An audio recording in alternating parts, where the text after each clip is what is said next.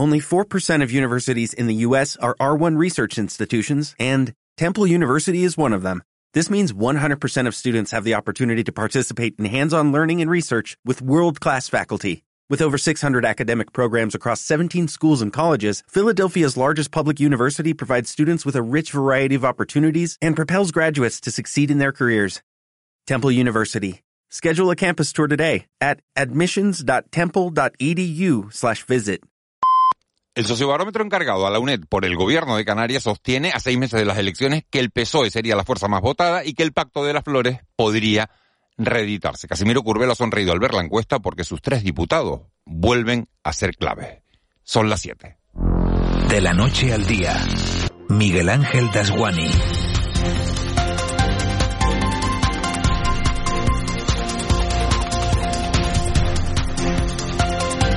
¿Qué tal? Buenos días. A seis meses justos de las elecciones en Canarias, el sociobarómetro que el Ejecutivo encomendó a los investigadores de la UNED ya tiene resultados y la intención de voto de ese estudio revela que la ciudadanía canaria da por buena la gestión del gobierno de las flores en estos años tan raros.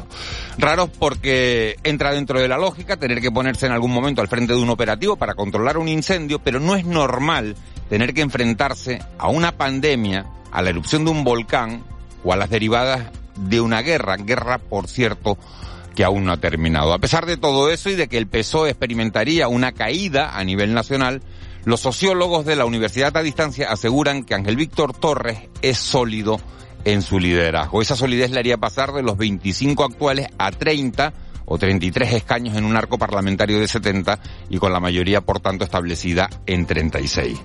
Nueva Canaria subiría de los cinco actuales, que son cuatro, tras la marcha de Sandra Domínguez, a siete. Así que después de restar y sumar, a los de Román Rodríguez les queda una ganancia de entre dos y tres.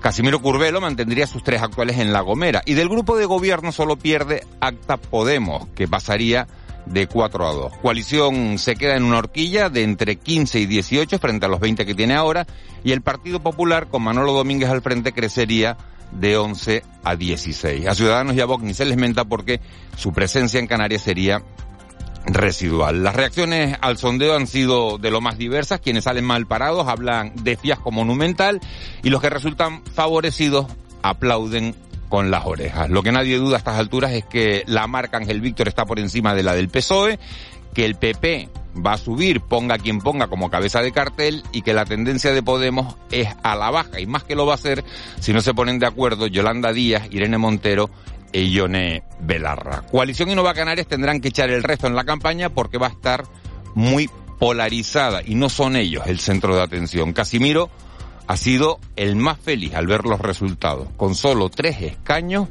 vuelve a ser clave por uno y otro lado. De la noche al día, Miguel Ángel Dasguani. Siete y dos. Vamos con los titulares que marcan la crónica de este martes 29 de noviembre. Caja 7 te ofrece los titulares del día. Fuerteventura declara de interés insular los terrenos para el futuro parque temático. El Pleno del Cabildo Majorero daba luz verde a la declaración de interés insular del terreno donde se construirá Dreamland, un parque temático audiovisual de 160.000 metros cuadrados y muy cerca de la zona protegida de las dunas de Corralejo. Solo votaron en contra Coalición Canaria y Partido Popular, mientras Unidas Podemos y Nueva Canarias se han desmarcado del apoyo de sus consejeros en Fuerteventura a esta declaración. Nueva Canarias dice no rechazar el proyecto, pero sí el emplazamiento. Desde Podemos apuntan a que el representante que votó a favor saltándose el criterio del partido, Andrés Brianzo, está formalmente fuera de la formación morada. Sostienen además que el consejero de Podemos, Pau Quiles, está hospitalizado y que estos días ha recibido presiones. Escuchamos a Laura Fuentes, coordinadora general de Podemos Canarias, Matías Peña, presidente de Nueva Canarias en Fuerteventura. Brianzó no representa ni a Podemos Canarias ni a Podemos Fuerteventura.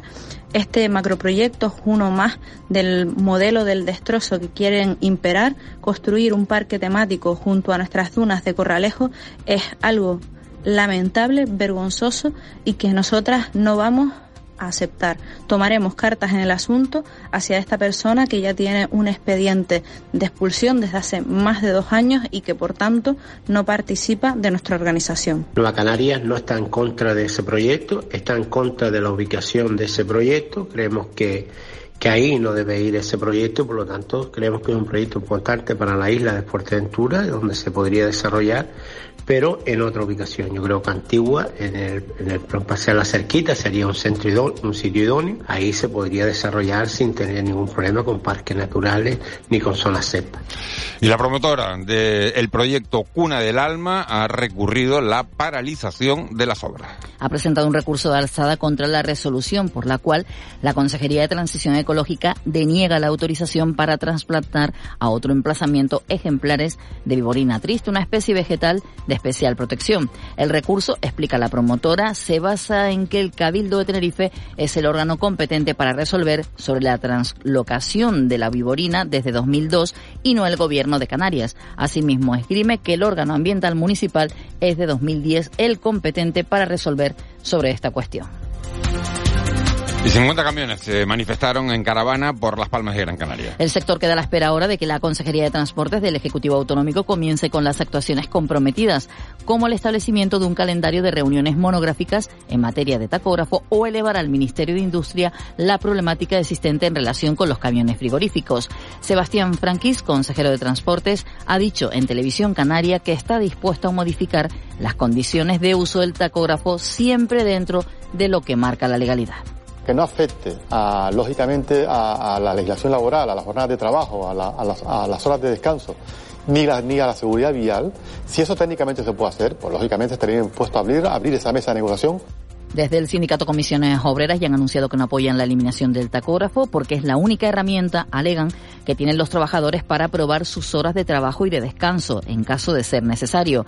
En Canarias a las seis, Acoidán Rivero, que es camionero de transportes Rivero, ha dicho que piden la retirada del tacógrafo porque la normativa europea dice que los territorios de menos de 2.400 kilómetros cuadrados pueden estar exentos de su uso. Con esta herramienta tienen, ha dicho el problema, de que si se dejan puestas las tarjetas, las sanciones son elevadas. Le pedimos a las administraciones la retirada del mismo porque en la normativa europea que regula este, este aparato eh, hay una excepción que dice que los los territorios que tengan menos de 2.400 kilómetros cuadrados pueden estar exentos del uso del mismo. ¿Qué pasa? Que el gobierno, como medida recaudatoria, nos ha aplicado esto desde el año 2010, entró en vigor, fuera lleva mucho más. El problema que estamos teniendo es que las, las sanciones son demasiado elevadas, por errores tan simples como dejarte la tarjeta de tacógrafo. Y terminamos con el aviso de huelga de los médicos temporales de Canarias. La Mesa de Confluencia de Médicos Temporales de Canarias y el sindicato SEMCA ha confirmado su llamamiento a la huelga en la sanidad pública para este viernes 2 de diciembre al sentirse discriminados en las condiciones pactadas con los sindicatos mayoritarios para dar estabilidad a los empleados temporales de la comunidad autónoma. Unos 2.200 especialistas de las islas están llamados al paro. Así lo ha explicado Gabriel González, médico anestesista y portavoz del sindicato. En la mesa sectorial actualmente se siguen planteando unos baremos, unas condiciones y unas bases que no son tan favorables para los aspirantes canarios como lo son en sanidad, quiero decir, como lo son las de la Administración General. Es por este motivo que estamos todavía más indignados si cabe cuando delante de nuestras propias caras se está aplicando la solución que deseamos para nosotros, a los compañeros de la Administración General y, y a nosotros se nos niega.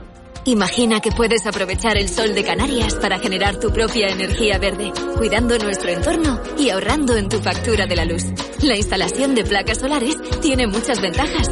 En Caja 7 facilitamos y financiamos tu compromiso sostenible. Consulta condiciones en cajasiete.com barra autoconsumo.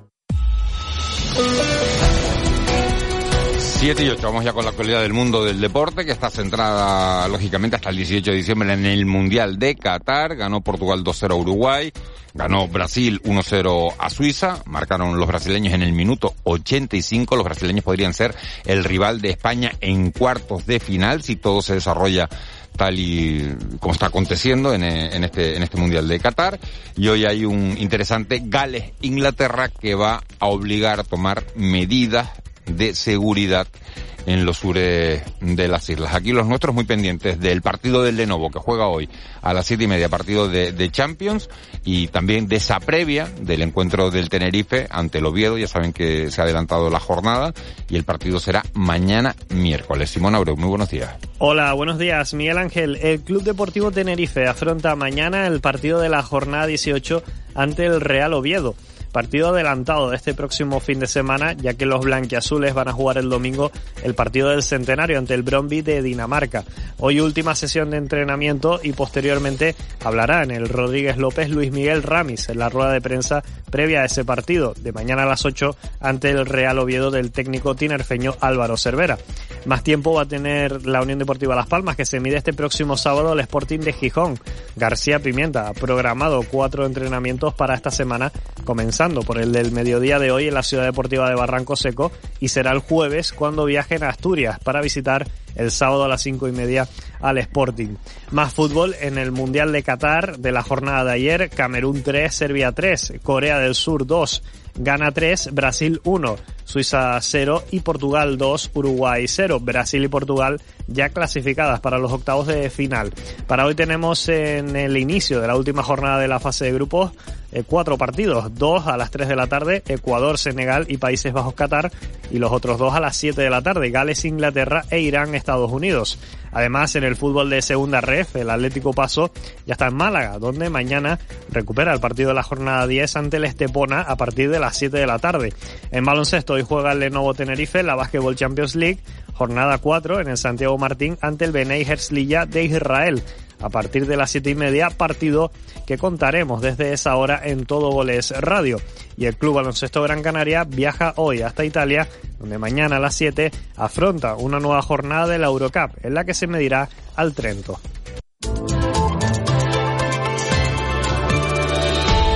Siete y 11, Vicky Palma, jefa de Meteorología de Radio Televisión Canaria. Buenos días de nuevo. Buenos días, Miguel Ángel. Vicky, yo sigo notando calor en la calle.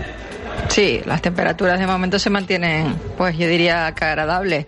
Incluso pues por la presencia de nubes que tenemos hasta ahora no han refrescado tanto como ayer a esta hora. Teníamos ayer temperaturas algo más suaves. Eh, en horas de mediodía sí notaremos menos calor que, en el día de ayer. Hoy la temperatura más alta estará en torno a unos 27 grados. Pensamos que se va a registrar en Gran Canaria. Nos quedaremos con una máxima de 25 o 26 en el resto del archipiélago, pero el que quiera frío, pues lo tenemos a, las puertas. Si nada cambia, este fin de semana, eh, pues eh, ya tendremos un descenso importante de las temperaturas. Se notará sobre todo viernes, sábado y parte del fin de semana. Me preguntaba si, si, viene temporal desde Beneguera. Antes me dice 21 grados. Dice, yo sé que es pronto para preguntarlo, pero bueno, como estás nombrando el fin de semana, ya te, te lo pregunto de paso. ¿Viene temporal para el fin de semana? Sí, nosotros estamos pendientes ya más que de lo que termine de hacer el tiempo hoy y mañana para despedir noviembre, de lo que podamos tener, pues ya eh, con la llegada de diciembre y del invierno meteorológico. Sí se espera, al menos en principio, una borrasca al norte durante el fin de semana y los primeros días de la próxima semana. Esa borrasca pues irá bajando, estará más cerca de nosotros el, domingo y el lunes. Y bueno, las primeras precipitaciones podrían empezar a caer el jueves por la noche o, el viernes serían débiles y algo eh, pues más resultonas, por decirlo de alguna manera. Veremos a ver cuánto. Ya el domingo y el lunes ahí ya acompañadas de vientos del suroeste, eh, viento que puede ser intenso, así que si hay mucho viento pues sabemos que el agua va a ser menos, pero con la suficiente inestabilidad para que, para que haya más, de un fenómeno. Estamos pendientes de cómo vayan las actualizaciones a lo largo de los próximos días. El abrigo yo diría que empezaría a salir a la calle jueves por la noche viernes. Eh, se notará el descenso de temperatura también pues la aparición de lluvias de carácter débil por el norte, con lo que también necesitaremos el paraguas. Y bueno, de momento se despide noviembre hoy con más nubes, las tenemos en el norte, las veremos en mayor o menor medida casi toda la jornada, aunque a mediodía se claros. Ya hoy temperaturas 1 o 2 grados más bajas las máximas, las mínimas no se nota tanto. Hay menos viento, habrá menos viento que en jornadas anteriores, sopla el alisio de momento, en general moderado, y seguimos teniendo mal estado del Hay que extremar la precaución si nos acercamos a, las costas, que ayer hubo varios fallecimientos en, varias playas del, archipiélago, porque el oleaje en todas las vertientes norte de las islas, en el noroeste de La Palma, al oeste del Hierro y al oeste de Lanzarote y de Fuerteventura, volverá a rondar o superar hoy los tres metros de altura. Y también estos días hemos tenido oleaje en, zonas menos habituales, las vertientes este y sur de las islas, generado por el viento. Hoy habrá menos viento, pero seguiremos teniendo olas en torno a un metro, un metro y medio de altura aproximadamente. Bueno, estaba mirando las temperaturas en Canarias. Arrecife de Lanzarote 18 grados, está a punto de amanecer en Arrecife, por cierto, Puerto del Rosario 18, en Santa Cruz de Tenerife 19, en los Llanos de Aridane 17, o sea que eh, en Las Palmas es donde más, más frío hace en estos momentos, que son 16, 16 grados, pero temperaturas agradables, nada que ver. Ni con los 28 que hay en Doha, en, en Qatar, allí son un par de horas más ya, ni, ni nada que ver con, con los dos grados que está haciendo en Madrid a esta hora de, de la mañana. Vicky, una última curiosidad, ¿dónde estás? Yo en la tele, aunque no lo parezca. Sé que parece un supermercado de fondo, pero hay algunas horas aquí que es impresionante. Me ha, leído, me ha leído el pensamiento. Ya sabemos que en la tele se toman el café sobre las 7 y 12, 7 y 13, ¿no? Bueno, en fin. Vicky, gracias. Adiós, buenos días. Hasta ahora. 7, 7 y 14, 7 y cuarto van a ser ya. Laura Otero, 112, muy buenos días. Hola, buenos días. ¿Cómo han transcurrido las últimas horas? Bueno, hoy destacamos dos incidentes de la pasada noche.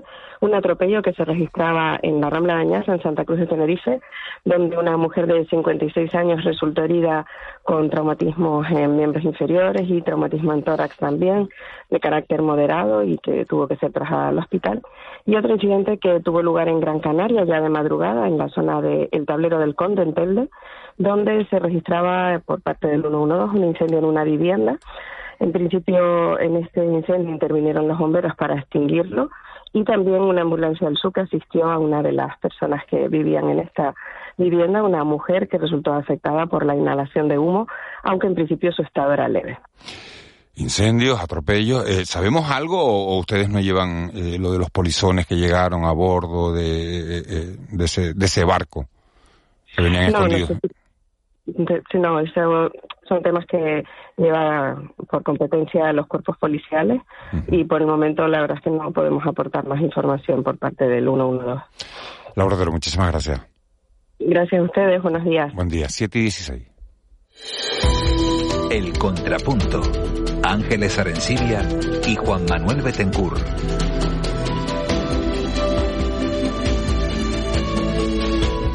Ángeles Arencibia, buenos días. Buenos días, Miguel Ángel. Juan Betancourt, buenos días. Hola, muy buenos días, ¿qué tal? ¿Qué tal han amanecido los dos? Bien. Temprano. Temprano, temprano como todo, como todos los días. Sí, sí, estamos perfectos. ¿Con qué, con qué noticia eh, nos quedamos de todo lo que viene en la prensa hoy? Con, eh, con ese sondeo, ese sociobarómetro que, que, bueno, que ha hecho público la UNED, lo hace público ayer por la tarde, que da la, la, la, mayoría en unas elecciones, bueno, la mayoría, la victoria en las elecciones, a, en una, si las elecciones se celebraran mañana en Canarias, al Partido Socialista entre 30 y 33 escaños, Nueva Canaria 7 escaños, Coalición Canaria entre, entre 15 y 18, el Partido Popular que subiría de, de 11 a, a 16, Podemos que pasa de, de 4 a 2. Bueno, eh, el titular es que el PSOE ganaría las elecciones y que la actual mayoría de gobierno podría reeditarse. Hay una especie de fiebre demoscópica en las últimas semanas, ¿no? Tanto a, a escala autonómica, porque a, más allá de este sondeo, que digamos que es el sondeo oficial, hemos encargado por el gobierno de Canarias, hay algún otro de, medios de comunicación privados y tal, y a escala estatal hay, pff, por comunidades autónomas se está pasando repaso, le tocará a Canarias también. Con lo cual, bueno, ahí eh, creo que eh, si lo comparas un poco, la perspectiva es de, de, de, de, mucha inestabilidad en la evolución en, eh, a escala estatal, ¿no? Donde las tendencias, digamos, que van, van, variando con el paso de los meses. Y en Canarias, en el fondo, el escenario, bueno, es un escenario de cierta estabilidad y de incertidumbre. Las dos cosas, me explico. De, de estabilidad porque, bueno, hay una fuerza política que, que, bueno, es claramente la favorita para ganar las elecciones que es el Partido Socialista, con una diferencia quizás pues mayor a la que obtuvo respecto a la segunda hace tres años y medio, eh, y, y, a lo mejor de, de, la, de, las mayores distancias que hay en, en, esta pugna por ser la fuerza más votada en votos o en escaños en las islas, eh, pero de incertidumbre respecto a la articulación de mayorías, porque la, mm, las opciones a un lado o a otro del arco político son bastante estrechas, ¿no? Y creo que ese, ese, ese escenario lo vamos a tener desde aquí, a, desde ahora hasta, hasta mayo próximo, lo cual nos hace aventurar, termino, una campaña electoral bastante tensa, que es lo que yo me atrevo a pronosticar a día de hoy. Eh, bueno, incertidumbre hasta el mismo momento de abrir las urnas y contar los votos, porque hasta ese momento realmente la encuesta, pues no, no, no, no la, la válida es esa, ¿no? La de, la de, la del momento que los ciudadanos introducen sus votos en, en las urnas. Eh, siempre que sale una encuesta eh, de estas características está encargada por el gobierno, que da buenos resultados a la coalición de gobierno y que eh, inmediatamente pues recibe críticas en este caso no he visto ninguna, pero es posible que aparezcan, ¿no? Críticas a ver si esta eh, encuesta está, está eh, ya hay publicadas. Bueno, a ver si está más o menos manipulada de acuerdo a los intereses del gobierno. Yo siempre me pregunto, bueno, eh, eh, ¿esto cómo influye en la, en la decisión de los ciudadanos? ¿Realmente influye? O sea, si tú eres simpatizante del PSOE y ves que tu partido está bien colocado en las, en las encuestas, ¿refuerza tu posición o te, te, te, te la te, invita a quedarte en casa, decir, bueno, esto, esto ya, esta, esta guerra ya está, ya está ganada, ¿no? Eso por un lado. Eh, por otro lado, bueno, eh, se refuerza el, lo que actualmente es el Pacto de las Flores, esa es la tendencia según estas, estas encuestas y, bueno, coalición, eh, Ciudadanos desaparece y para mí es importante que Vox sigue estando fuera, sigue estando fuera del Parlamento de Canarias, lo cual me parece eh, bastante interesante, ¿no? Sin embargo, ayer, por ejemplo, el, el, el periódico ABC eh, presentaba una encuesta bastante detallada, elaborada por, el, por, por la empresa GAD3, eh, a escala, digamos, con resultados por, en comunidades autónomas para unas elecciones generales, ojo, lo aclaro, donde Vox, que tiene representación en el Congreso de los Diputados por ambas provincias canarias, mantenía su escaño. Y el escenario era muy parecido, el PP crecía, eh, el, el PSOE se mantenía, eh, Coalición Canaria perdía un diputado, que sería el de la provincia de Las Palmas, que era de Nueva Canarias más Coalición Canaria, eh, y, y, Podemos perdía a su diputado de Santa Cruz de Tenerife, ¿no? O sea que eh, 2023 va a ser un año muy tenso políticamente, Ángeles, Miguel Ángel, queridos oyentes, porque dice, dice Juan vamos a tener bueno, lo está haciendo ya, lo vamos está a tener haciendo, de ¿no? todo, vamos a tener de todo, va a haber una, va a haber un, y, y, y la, la, y qué va a influir más, el contexto político puro, todo esto que estamos viendo, la sedición, la malversación, la ley trans, o la situación económica. La situación económica es No, la que... En principio podemos pensar que sí, ¿no? Que como decía James Carville, ¿no? Es la economía estúpido. La frase con la cual Bill Clinton ganó las elecciones presidenciales de 1992, la- la- se convirtió en presidente de Estados Unidos. Pero mm, hay un, un nivel de intensidad mm, política. Hay una frase de, de Rick Juliana, el periodista, de que España tiene más política que la que puede digerir. Y a Canarias a veces les pasa lo mismo. No, después es importante el- la, abstención, ¿no? En qué medida eh, aumentará la participación o no, ¿no? La importancia que esto tiene en las distintas opciones que, que, se, que se presentan, ¿no? Dice, dice un oyente, dice un problema grave de la encuesta es que no se pregunta por Asamblea de Reña. Asamblea de Reña, recordemos, es el nuevo partido de, bueno, de nuevo, de, de David Cabrera la, isla, en la isla del Hierro. Eh, eh, tiene importancia que no se pregunte por Asamblea de Reña. Marca, marca, eh, puede desequilibrar la balanza. En un escaño. Sí, sí, en, claro. cual- en- en el que puede obtener la Asamblea de puede Reña obtener, sí, en sí. detrimento de la agrupación Reña Independiente. Un escaño puede ser importante. Claro, y un escaño puede ser puede resultar de- decisivo. Otra cuestión, ahí hay una, hay una pugna, hay el juego de las sillas, en, en todas las islas tiene su particular eh, contabilidad, eh, y en, en la isla del Hierro hay tres escaños, que son los que tiene la isla, y hay cuatro aspirantes. ¿A nivel? se, uno se va a quedar fuera, el PP, PSOE, PSOE lo tiene prácticamente garantizado, el PP lo tiene bien enfocado, eh, y, la agrupación de Reña Independiente siempre ha obtenido uno, incluso dos, pero claro, ahora tiene un competidor en su propio espacio político, que es Asamblea Reña. Antes, antes te referías, Juanma, a, la, a las elecciones, al mapa, como quedaría en el, en el Congreso de, eh, de los Diputados. El, al Partido Popular parece que no le dan los números para sumar con Vox ahora mismo. ¿Quiénes serían sus hipotéticos aliados? En el Congreso, si desaparece Ciudadanos y no te da con Vox, eh, el PNV, Claro, al- el- las- Pero- los Vox- nacionalistas de derechas, pero... No, pero PNV y Vox son PNV incompatibles. PNV y Vox son incompatibles entre sí. Coalición Canaria y Vox son incompatibles entre sí. Los dirigentes de Coalición Canaria siempre dicen que sí. Es que Ellos Vox- nunca pactarán ni con Vox ni con Podemos. Ahora, si es el PP el que pacta con Vox, ¿qué hará Coalición Canaria en esa tesitura? ¿Qué haría? Con el escaño que puede, bueno, que con, con toda seguridad tendrá, como mínimo, ¿no? Eh, claro, luego mm, esta formación es tipo UPN, algún partido un poco regionalista, no nacionalista, regionalista de derecha sí podría ser un, un, un- un aliado y mucho más no, no Vox hay. es un repelente para según Con qué, el PNV es incompatible. qué opciones, ¿no? Bueno, nos vamos a meter ya, eh, dejamos el, el análisis de, de momento y nos metemos con los, con los protagonistas de, de la jornada. Y hemos llamado esta mañana a, a Jorge Marichal, que es el presidente de, de Azotel y el presidente de la patronal hotelera a nivel nacional. Señor Marichal, muy buenos días.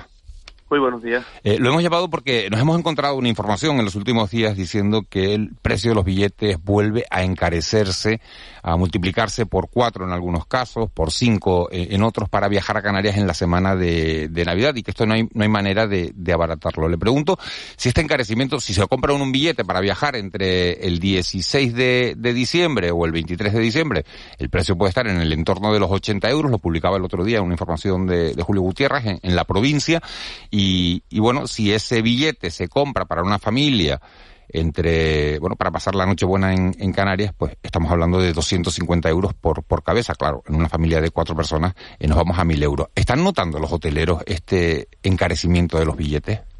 Sí, desde luego con respecto al emisor nacional se nota mucho, sobre todo en llegada de, temporadas como esta, temporadas punta, donde se multiplican pues, prácticamente por cuatro los billetes. Y no solo eso, sino que lo más curioso es que, por ejemplo, para esas fechas que, usted indica, nosotros hemos hecho también el esfuerzo de mirar un, vuelo, por ejemplo, entre Barcelona y Tenerife, y prácticamente sale 100 euros más el ir a Nueva York que venir a Tenerife en el mismo periodo en, Navidad. Por lo tanto, bueno, está ahí la oferta y la demanda, las leyes del mercado pero bueno, las leyes del mercado en este caso parece que el mercado solamente con las islas, porque con otros territorios no hay tanta diferencia.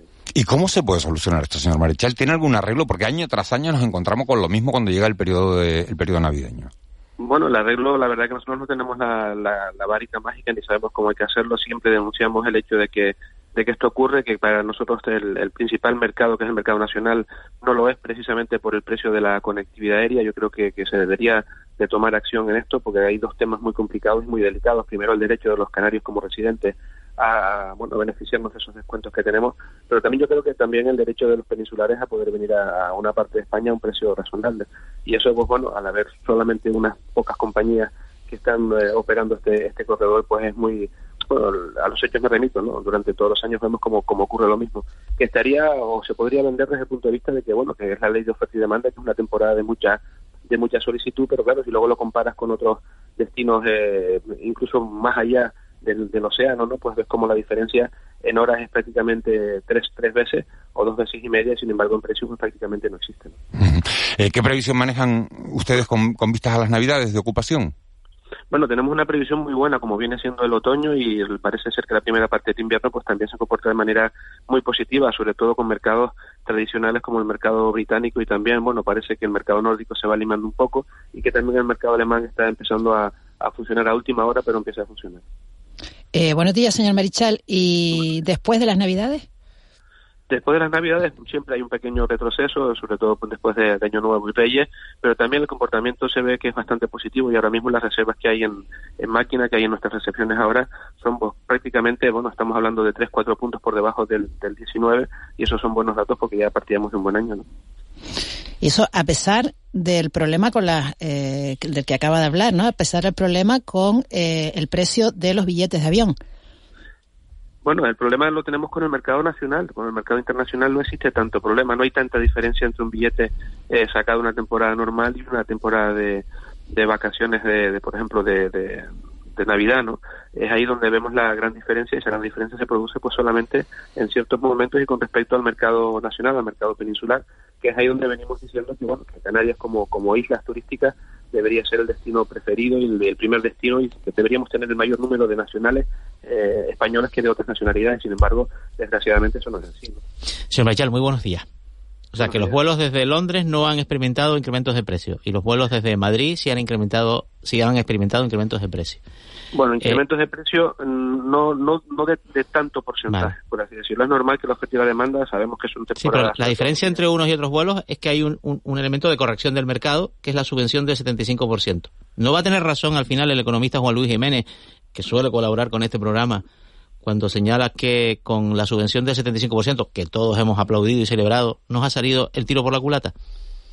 Bueno, eso depende de cómo lo miremos. Si lo miramos como una persona, eh, como un canario que tiene que ir a Península, pues seguramente no, no pensará igual. Por lo tanto, me, ratifico lo que dije antes. Es un tema complicado, no es un tema fácil, porque estamos teniendo en cuenta o tenemos que tener en cuenta dos, dos, dos, cosas importantes. Primero, el derecho de los canarios a, acercarse a Península y también el derecho de los peninsulares, de los peninsulares a acercarse a Canarias. Por lo tanto, bueno, me ratifico en el hecho de que según como, como una, una cuenta es el borracho y otra el bodeguero, ¿no? Por lo tanto, como digo, lo que necesita es poner mucha materia gris en esto para, sin tocar ningún derecho, facilitar que sobre todo en temporadas como esta, pues no sea prácticamente imposible para un peninsular venir a las islas. ¿Qué medidas correctoras sugerirían ustedes? Las, las OCP estas, ¿no? Las obligaciones de, de servicio público, limitación de esta, esta, esta herramienta tan controvertida siempre, no solo en el tema de los de los transportes, de, las, de los límites de precios, porque claro, el diagnóstico está hecho, pero falta un poco la, respuesta. Nosotros, nosotros nos quedamos en el diagnóstico, nosotros no somos especialistas en esto ni queremos serlo y lo único que siempre tradicionalmente pues ponemos sobre la mesa el hecho de que, de que hay un problema, que hay un problema que debería ser solucionado, que deberían eh, dedicarle eh, tiempo a este tema porque sinceramente bueno siempre que llegan estas fechas pasa lo mismo también eh, no solamente con los residentes también hay canarios que no son residentes y que sufren este problema tradicionalmente también hay organizaciones que lo están denunciando una vez tras otra ¿qué le dicen qué le dicen los los, los, los, responsables de las líneas aéreas porque ustedes tienen vínculo con con ellos Javier Gándara lo conoce perfectamente sí, los responsables lo que nos dicen que es un tema de mercado, que, que resulta que hay una, una demanda altísima para, para estas fechas hacia, hacia Canarias, que esa demanda está, y de Canarias hacia Península, y que, y que el mercado funciona, y realmente es lo que, es lo que ellos se basan. Lo que pasa es que en este caso hay una desvirtualización del mercado precisamente pues por, por ese, por ese tema del, del descuento que se tendría que estudiar, ¿no? Señor Marichal, eh, usted es el, presidente de la patronal hotelera para, para, para, toda la provincia de Santa Cruz de Tenerife, presidente nacional. Ayer veíamos una, una queja del consejero de turismo del Cabildo de La Palma, de Raúl Camacho, eh, diciendo que, bueno, denunciando que, que las nuevas 18 rutas que se han puesto en marcha para la isla por parte del gobierno de Canarias no son los destinos preferentes de los turistas. Bueno, son nuevas. Eh, también hay que tener eh, en cuenta que, siempre tenemos unos destinos preferentes que son las rutas que existen y que se están afianzando y luego también existen rutas nuevas. Desde luego que La Palma tiene, tiene la necesidad de que esas rutas se aumenten y sobre todo que se eh, afiancen las rutas existentes y sobre todo también que se cumpla con los compromisos que se adquirieron cuando el episodio vulcanológico. Hay un, hay un dinero ahí que está pendiente de que llegue a las compañías porque se firmaron esos acuerdos y bueno, yo creo que entre el gobierno de Canarias, el Cabildo y todos los que tengan que ver tienen que poner todo lo posible para tienen que hacer todo lo posible para que los acuerdos a los que se han llegado se cumplan. ¿no? Claro, lo que pasa es que dicen desde el Cabildo que no se ha hablado con ellos para decirle que bueno, que cuáles eran sus prioridades, ¿no? Bueno, pero eso no me lo tendría que preguntar a mí. Sí, sí. sí, sí, sí, no, le pregunto a usted como responsable de la Nos dedicamos a alojar a los que vienen, ¿no? Y ya con eso, pues, bueno, tenemos bastante trabajo, pero sí, desde luego que lo que estamos en contacto con, sobre todo con la gente del Cabildo, también con el consejero, para, bueno, sabemos que hay un problema con respecto a unos dineros que se comprometieron cuando el hecho, cuando el episodio vulcanológico, que parece ser que por temas de tramitación o temas eh, burocráticos. Se, se prometió lo que no se puede cumplir, señor Marichal, básicamente. Bueno, pues si es así, pues el que lo prometió que de, que de causa y que busque la manera de poder cumplir, porque cuando las cosas se, cuando se dan las palabras y se firman los contratos son para cumplirlos, y yo creo que en este caso, sobre todo después de un episodio como el que ha sufrido esta isla, es más necesario que nunca que las cosas se hagan con diligencia. Yo sé que tampoco depende de usted directamente, pero esta noche hay un Gales-Inglaterra. Y, vimos unas imágenes que hacen daño, eh, entiendo que hacen daño al sector turístico de, una bronca, de una pelea monumental en, los días previos, ¿no? El otro día eh, en, el sur de Tenerife. Eh, ¿Qué se le puede pedir a las autoridades para evitar este, este tipo de situaciones que refuercen la vigilancia? ¿Teme usted, pide usted una, una, especial protección para una especial vigilancia en días como hoy, ante acontecimientos como este? Bueno, pero eso ya pasa, eso ya pasa en todos los campos de fútbol de primera división españoles y no nos relajamos las vestiduras, ¿no? Esto en cualquier partido a nivel nacional se refuerza por, por parte de los cuerpos y de, y de seguridad del Estado eh, los, los, efectivos en este tipo de, eventos, de grandes eventos. Sin duda, una, Copa Mundial es un gran evento. Tenemos aquí un montón de, nacionalidades, entre ellas también muchísimos británicos y muchísimos galeses, y desde luego lo que hay que hacer es reforzar los puntos que todos sabemos y que son considerados calientes. Pero bueno, son cosas que, como digo, desgraciadamente ocurren cada fin de semana y tampoco es como, como para, para, bueno, desde luego que no es la mejor de las imágenes, pero tampoco tenemos que arrancarnos las vestiduras porque, como digo, eh, no tenemos que pensar que esto es un tema de los turistas, porque esto es un tema que desgraciadamente, como digo, también pasa aquí en España pues prácticamente cada fin de semana. Eh, señora Marichal, eh, es reiterada la queja por parte de los empresarios turísticos de que eh, no encuentran personal, que le faltan trabajadores. Y por otro lado, eh, hay buenos datos de ocupación ¿no? de, de, de, los hoteles y, los, la infraestructura turística en, en, Canarias. ¿Cómo se cuadra esto? ¿Cómo se las arreglan? Si les faltan, les faltan tantos trabajadores, ¿están realmente eh, sufriendo penurias con, con esta situación? ¿O no es para tanto?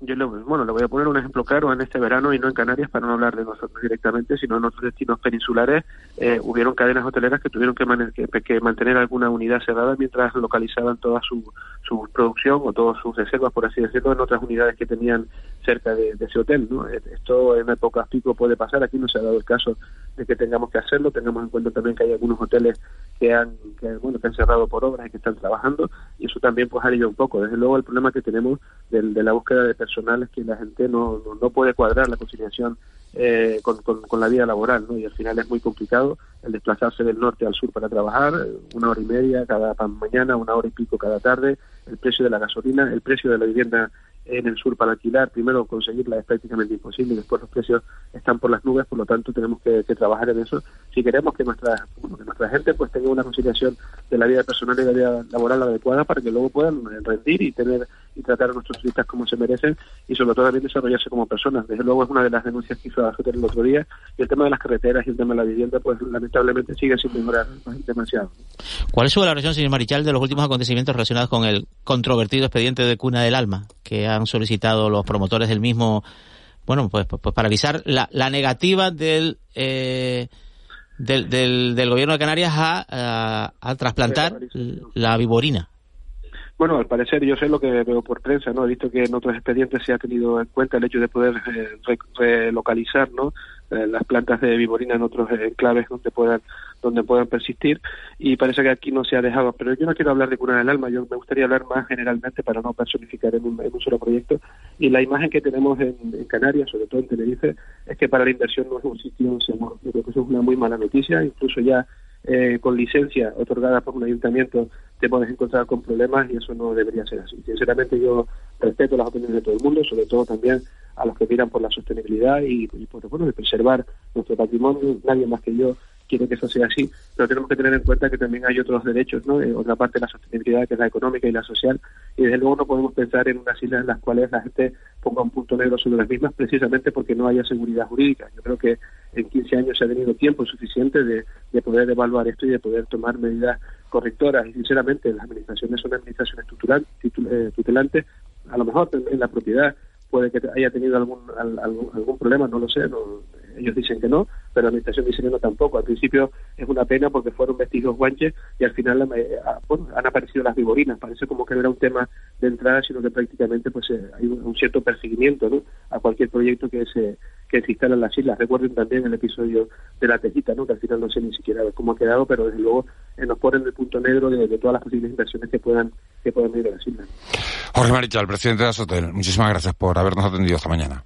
Muy bien, gracias a ustedes. Buenos días. Un saludo. Siete y treinta y seis minutos. Estábamos hablando con Jorge Marichal de, del precio de, de, los billetes. La, la denuncia llega, eh, que se producía, eh, llega un año más de, de manos de, de, de esa organización que se llama Canarios Sin Alas. Miguel Díaz es su, su portavoz. Señor Díaz, muy buenos días. Buenos días, Miguel Ángel. ¿Qué tal? Eh, ¿Por cuánto se multiplica el precio de los billetes? Estábamos hablando de por cuatro, por cinco. Bueno, mm, vamos a, a intentar poner un poco de de historia en esto, ¿no? Eh, desde que aumentó el descuento de residentes del 50 al 75%, los billetes han aumentado pues hasta un 60% su precio, en según qué tramos horarios, en según qué fecha. ¿Eso durante todo el año? Esto durante todo el año.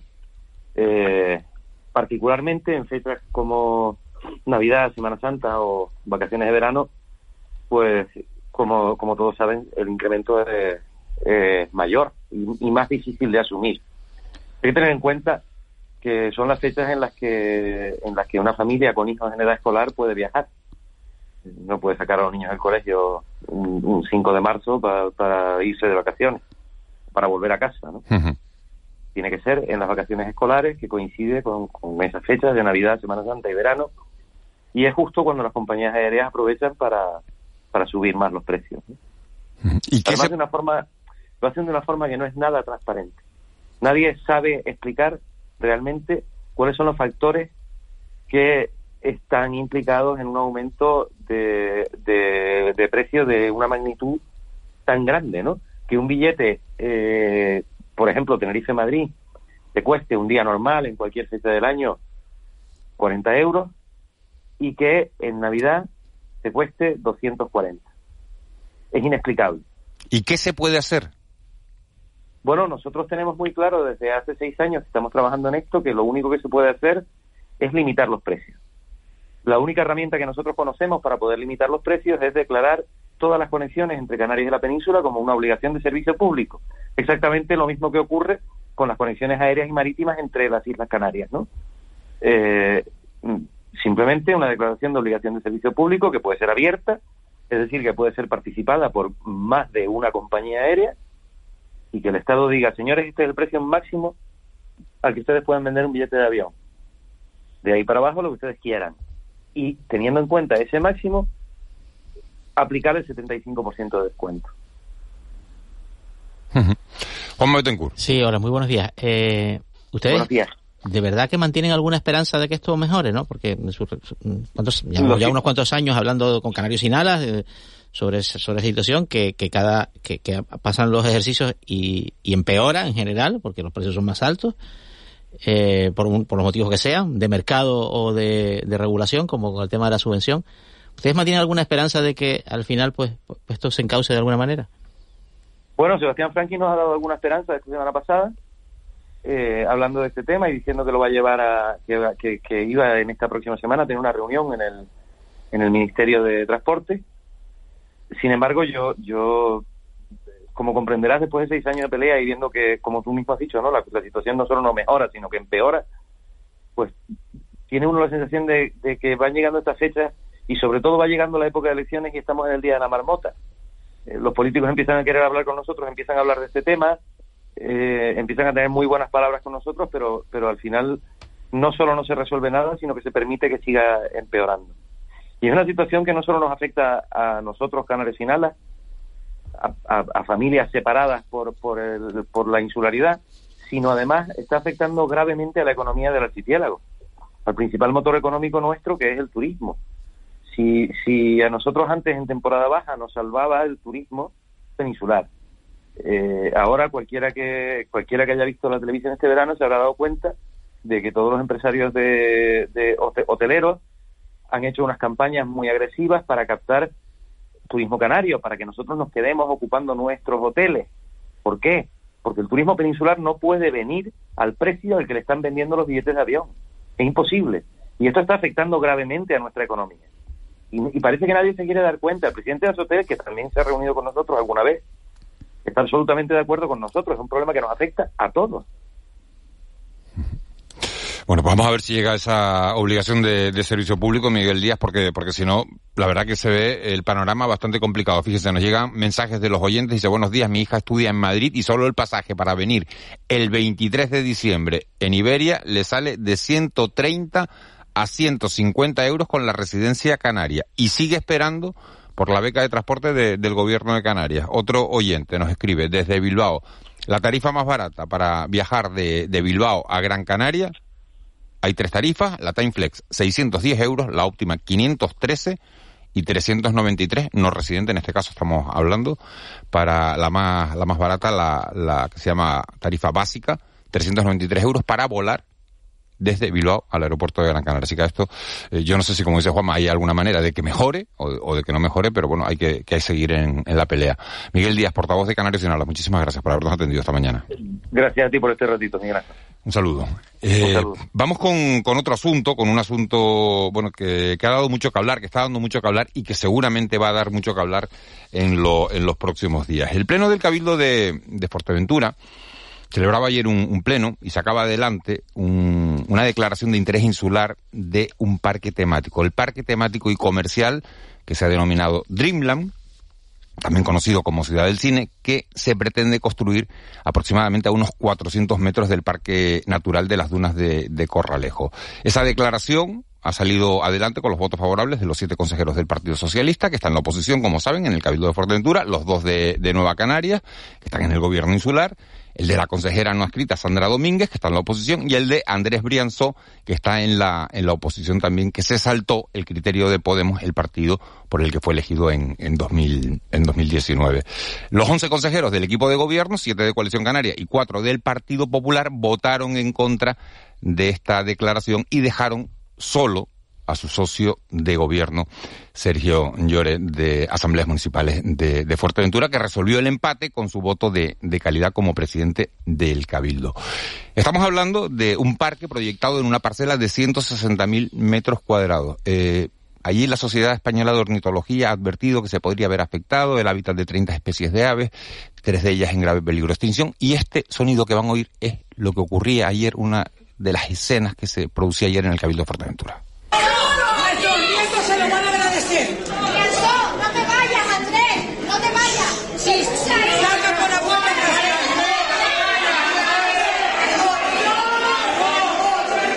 Bueno, pues gritos de compra, de soborno, de vergüenza. Sergio Lloret, presidente del Cabildo de Fuerteventura, muy buenos días. Buenos días, Miguel Ángel. ¿Qué, pa ¿Qué, ¿Qué pasó ayer en ese pleno del Cabildo?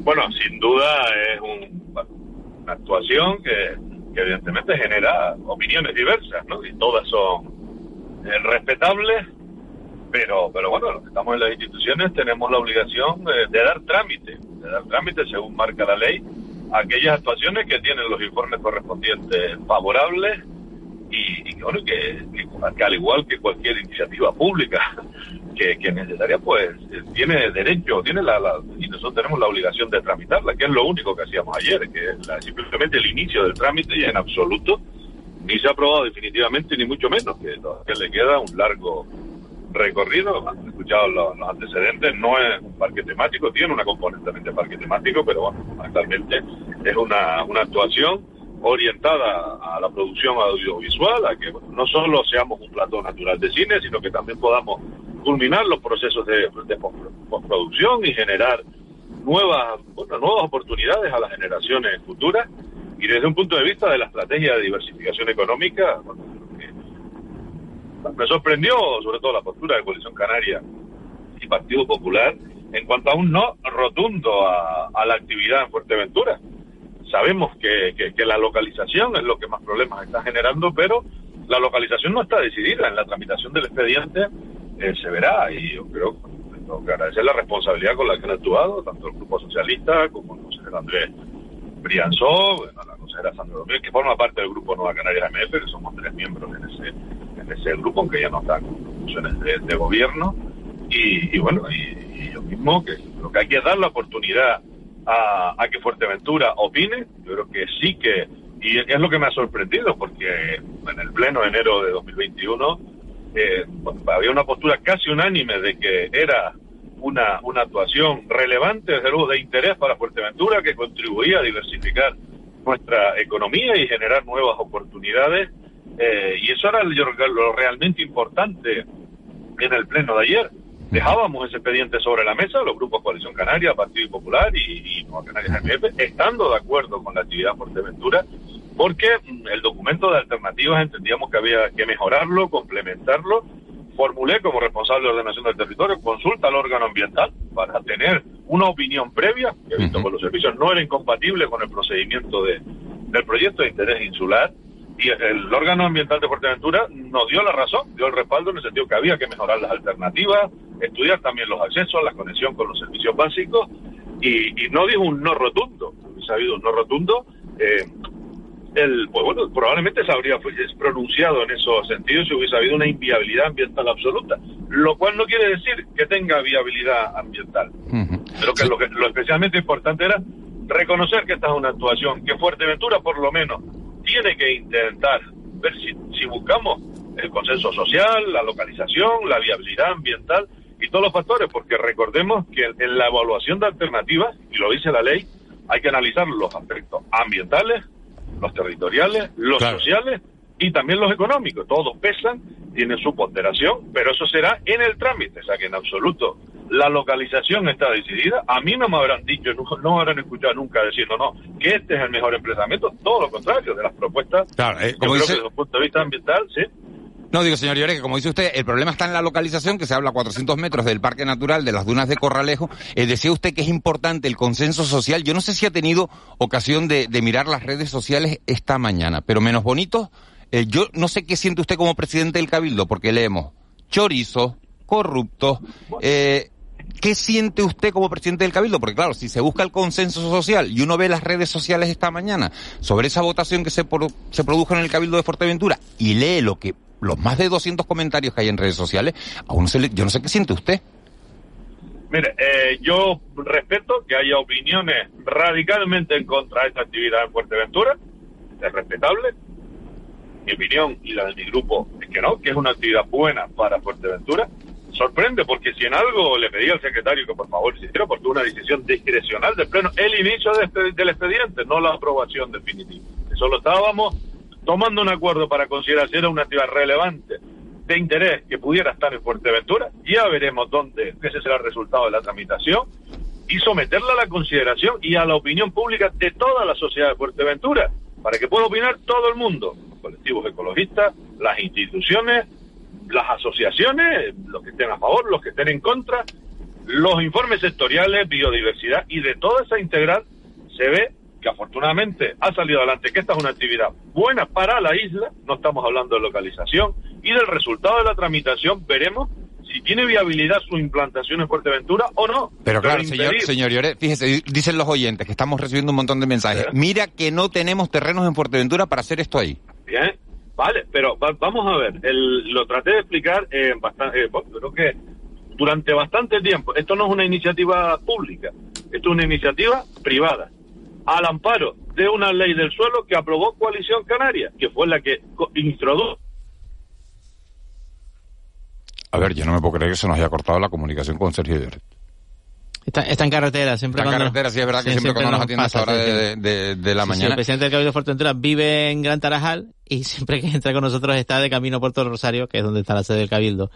Bueno, eso es una presunción mía, pero vamos, creo que es una presunción bastante, bastante, acertada. Bastante, acertada. ¿Qué les parece a ustedes de momento mientras recuperamos que está eh, Molly intentando recuperar la... Ha, dicho varias veces que la localización no está decidida. Eh, varias veces ha insistido en esto, cuando, cuando realmente ese, es el kit de la cuestión, ¿no? Claro, porque los, proyectos de interés la, La oposición es por el sitio donde que se ha elegido precisamente. Las cosas tienen una ubicación, ¿no? Los proyectos Hemos recuperado Sergio Ah, disculpen que iba conduciendo y se cortó. Cuidado. Dígame.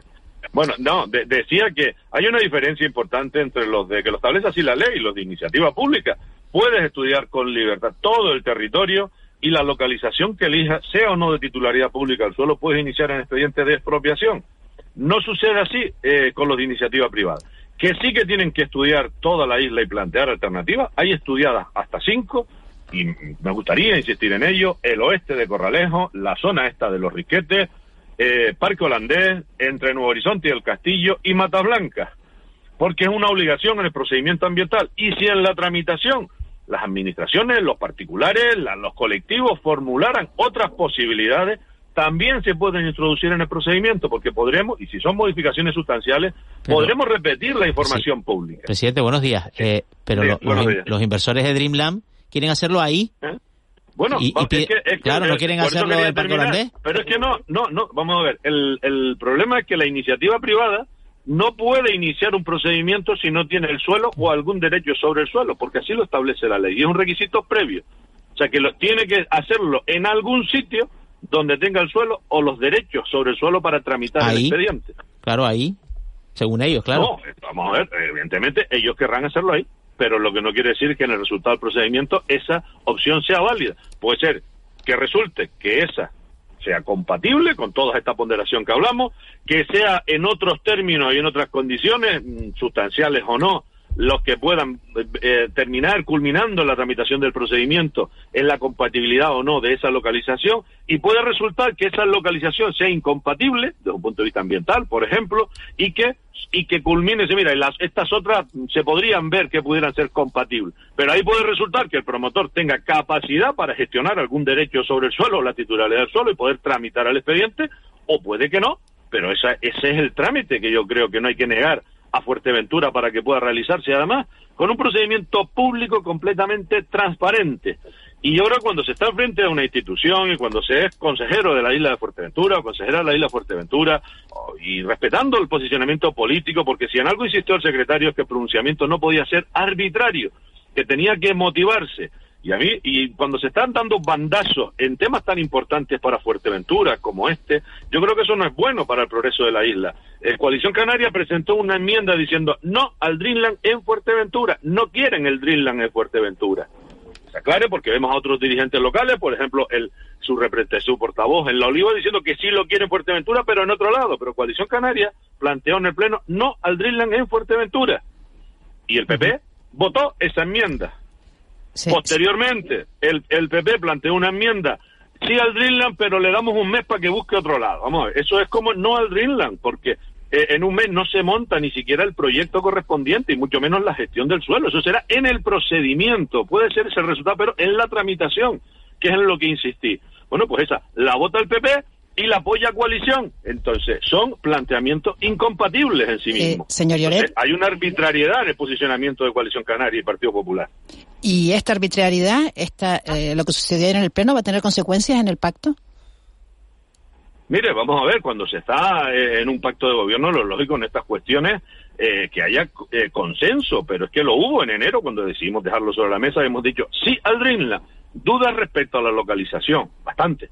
Eh, dudas en cuanto al planteamiento de alternativas han sido resueltas por el órgano ambiental y no estamos pronunciándonos. A mí no me habrán escuchado en ningún momento decir que esa es la mejor localización y que yo tengo un, planteamiento ciego de que tiene que ir en esa localización. Yo lo que he dicho es que Fuerteventura se merece que esta, esta actuación, que creo que sí que es relevante y que puede ser positiva para la isla, se someta a la opinión de la isla, que todos opinen, los que están radicalmente en contra de que se opine, eh, de que se ubique en cualquier lugar de Fuerteventura, que expresen su opinión y se respeta, los que, los que puedan decir sí la queremos en la isla, pero hay que analizar otras localizaciones, que también puedan expresarla, y ahí caben colectivos, instituciones, lo que sea, y también los que digan, oye, nos parece bien ahí, pues por ejemplo, el promotor, que evidentemente si hay donde tiene el suelo, dice, yo quiero intentar sacarla ahí, pero eso es legítimo, pero eso se lo, eso esa posibilidad eh, el de impulsar este expediente se la da la ley que aprobó la eh, Coalición Canaria en la legislatura pasada y nosotros estamos en la obligación de tramitar aquellos expedientes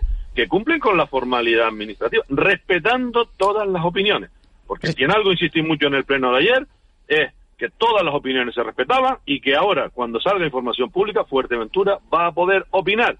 Ya son demasiados años con posturas, estrategias políticas, eh, perdiendo oportunidades en nuestra isla eh, se habla, si algunos quieren atribuirse la bandera de la protección territorial, y los espacios naturales protegidos de nuestra isla estaban sin ordenación. El Parque Natural de Jandía tiene una sentencia desde hace 10 años y ahora que se ha puesto en marcha la ordenación de los Presidente, ¿va a cesar va a cesar a los consejeros de, coalición y del Partido Popular?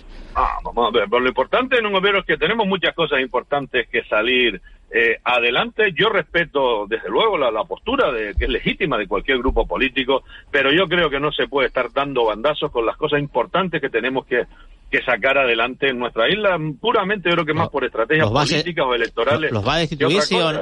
presidente, señor ¿los va a destituir sí o no? las decisiones que yo tenga que tomar al respecto del gobierno, yo creo que lo más importante es dar estabilidad. No lo está, no lo está, no lo está descartando. Yo, no yo nunca descarto ni afirmo, no, no es una cuestión que, que tenga que, que, vamos, que, que decidir sin pronunciarse y mucho menos, vamos, precipitadamente. Me preocupa, mira, me preocupa de verdad más en el seno del gobierno la regularidad de los procedimientos administrativos. He tenido que iniciar un expediente para aclarar cuestiones de cómo pagamos documentos que no están las facturas, que no están los trabajos presentados. Y ahí sí que, ahí sí que voy a ser muy exigente y solo trasladado al gobierno. O sea, tenemos que que hacer las cosas como hay que hacerlas, cumplir los procedimientos administrativos escrupulosamente, eso me preocupa bastante más que un posicionamiento político que me sorprende esos bandazos y esa falta de criterio, pero bueno, que la respeto, yo es una cuestión que evidentemente es trascendente, que es importante para la isla de Fuerteventura, que cada grupo político y cada cada consejera o consejero es legítimo que tenga su posicionamiento, pero lo único que estábamos diciendo, y ahí agradezco que la oposición haya dado viabilidad, que sí, esto yo sí, yo personalmente sí que creo que es una actividad relevante de interés para Fuerteventura. Pero yo creo que eso no lo duda nadie. que se opine, bueno, que se opine sobre ella. Eh, si usted me dice, ¿usted cree que tiene que ir? Yo creo que esa localización es la, es la que más problemas ambientales tiene. Pero eso en el trámite se verá si es viable o no, o termina con otra localización. Si no lo, si no lo iniciamos, perderemos otra oportunidad para nuestra isla. Y ya son demasiadas eh, simplemente por no abordar los problemas, no se han ordenado los espacios naturales, tenemos un problema de abastecimiento del agua que ahora es que se está resolviendo, no les voy a contar cómo heredé eh, las carreteras, en fin, las torretas ahora se quiere, cuando yo estaba en la oposición les propusimos que había que ser contundentes, parar esos proyectos, y el, el, bueno, el representante, el presidente de Coalición Canaria de la Islas, Mario Cabrera, que era presidente del Cabildo en ese momento, fue que dio viabilidad y el que empujó a que esos proyectos se tramitaran. Ahora estamos pagando las consecuencias en nuestra, en nuestra isla. Se habla de las renovables, pero no se ha hecho nada por regularlas y ordenarlas. Se está haciendo en esta legislatura. A, a mí, que me dicen que soy un desarrollista y tengo en marcha 14 instrumentos de ordenación del territorio, 12 tienen que ver con la, la regulación y la ordenación de los espacios naturales que no se había hecho hasta ahora y, la, y el Parque Natural de Jandía lleva casi una década con sin el PRUS que lo anuló una sentencia. Bueno. yo creo que en la demagogia política todo no vale. Hay que tener la valentía de que Fuerteventura opine. Creo, pero, creo de verdad que la, que la localización que propone el promotor es la que más problemas ambientales de las que, de las que hay planteado en el análisis de alternativas tiene, pero en la tramitación se verá si alcanza su viabilidad o no. Vamos a ver. Que puedan opinar todos. Vamos a ver qué queda todo. Yo creo, señor Lloret, que, que nadie está en contra de, de, de, de, esa ciudad, por lo menos la ciudadanía, sino sí en esa ubicación que es lo polémico. Fíjate, nos dice no, un oyente. No, no, no, yo no, te, no estoy de acuerdo con usted, Miguel Ángel. Coalición Canaria propuso una enmienda no al Dreamland en Fuerteventura, que apoyó el PP. No estoy de acuerdo con esa afirmación porque vale. eso es lo que se planteó en el pleno de ayer. Vale, yo simplemente... Y en el trámite veremos cuál es la mejor localización. Si no iniciamos la tramitación, simplemente diremos no al Dreamland en Fuerteventura, que es lo que planteó Coalición Canaria, y habremos perdido otra oportunidad. En la tramitación veremos la mejor localización para la isla y que todo el mundo opine. Y además invito a hacerlo con contundencia en todos los sentidos. Los que están radicalmente en contra de que esto se implante en Fuerteventura, los que quieren apostar por otras localizaciones, pero no creo que es una responsabilidad que está enfrente del gobierno de Fuerteventura dar la oportunidad a que la isla opine. Sergio Llore, presidente del Cabildo de Fuerteventura. Muchísimas gracias por habernos atendido esta mañana. Every day we rise, challenging ourselves to work for what we believe in. At US Border Patrol, protecting our borders is more than a job. It's a calling. Agents answer the call, working together to keep our country and communities safe. If you are ready for a new mission, join U.S. Border Patrol and go beyond. Learn more at cbp.gov/careers.